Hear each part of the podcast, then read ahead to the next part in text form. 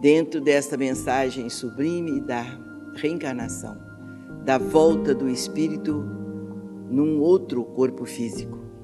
O espírito é o mesmo, o corpo é que é outro. Porque o corpo é que morre, o espírito continua vivendo, aguardando uma nova oportunidade de acerto com as leis da vida, do refazimento da sua caminhada dentro das diretrizes divinas. O tempo num corpo físico é pouco, é pequeno para que o espírito chegue à perfeição. Razão porque a reencarnação é uma grande bênção de Deus, uma das maiores bênçãos de Deus para a humanidade. E dentro do nosso pequeno trabalho, nós temos tido grandiosas informações e fatos confirmados, comprovados de reencarnação de pessoas não tão distantes de nós. O que acontece é que o nosso trabalho, o trabalho que nos foi entregue, que foi entregue à Casa do Caminho, não é para divulgar essas revelações sublimes, é para que o trabalhador tenha convicção do trabalho que faz, da fé que abraçou, da orientação espírita. Essas revelações acontecem em nosso meio para que nós possamos falar das verdades de Deus além dos livros, mas com a bênção da mediunidade, em contato com os mestres da espiritualidade, eles nos revelam, nos dão provas no dia a dia, no convívio, no contato, nas revelações do mundo espiritual e do próprio espírito reencarnado. São passagens lindas, maravilhosas, que nos fortalece na caminhada de nova oportunidade de reencarnação. E dentro dessas informações, a fé vai sendo cada vez mais forte, capaz de vencer os obstáculos da vida sem desfalecer. Se nós não tivermos informações do mundo espiritual, naturalmente a nossa fé é frágil ela não encontra em nós a força, a coragem, o equilíbrio, a paciência, a determinação para um trabalho de nível espiritual, que de alguma, alguma forma atenda a Jesus e aos mentores, aos quais nós devemos a nossa alegria de viver, embora os problemas existam. E os problemas são sempre menores do que nossas forças do que a nossa capacidade de vencê-los. Quando o problema vem, a assistência espiritual já o antecedeu, alcançando nossas almas, nossos corações, nossa vida íntima e familiar.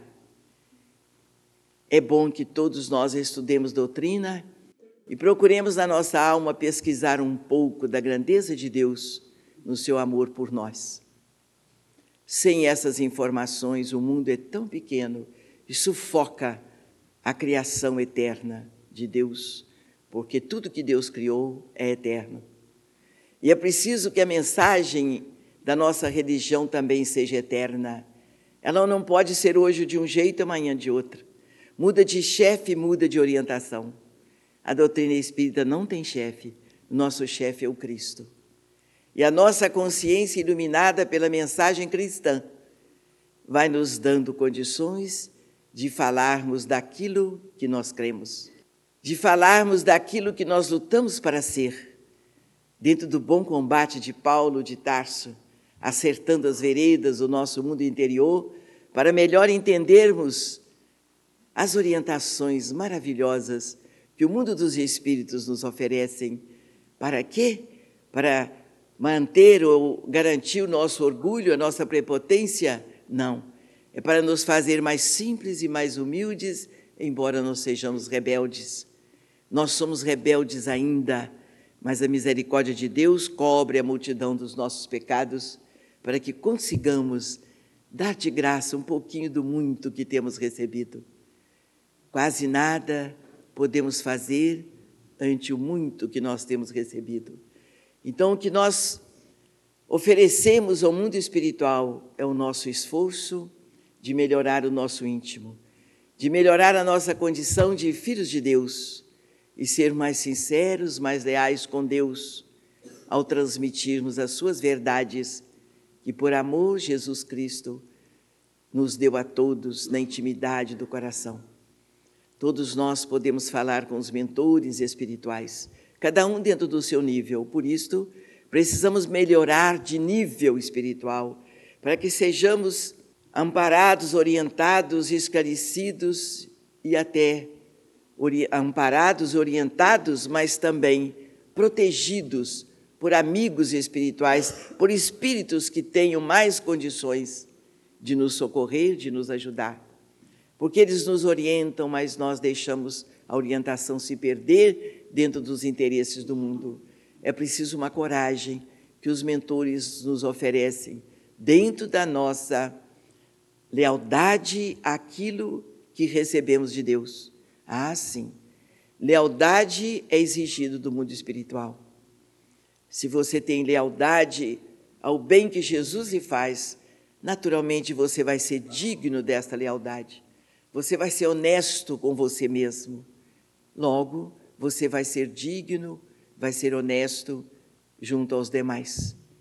Respeitando-se, você está respeitando a mensagem de Deus.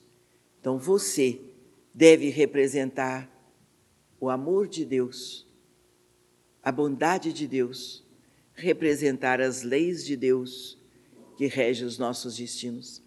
E Deus faz questão de que a sua mensagem chegue à terra através de você, pai, de você, mãe, de você, filho, de você, pessoa que vai entender e que estará entendendo que somos todos uma só família espiritual. Hoje eu sou sua mãe, numa existência futura eu posso ser sua filha. Hoje você é meu esposo, numa próxima existência você pode ser meu filho. Por isso, o amor deve pautar as nossas decisões, seja com quem for. O amor e o respeito para que você tenha sempre no seu ciclo familiar, hoje e sempre, espíritos amigos que lhe possam ajudar no seu progresso e receber de você a alavanca para uma caminhada de ascensão espiritual.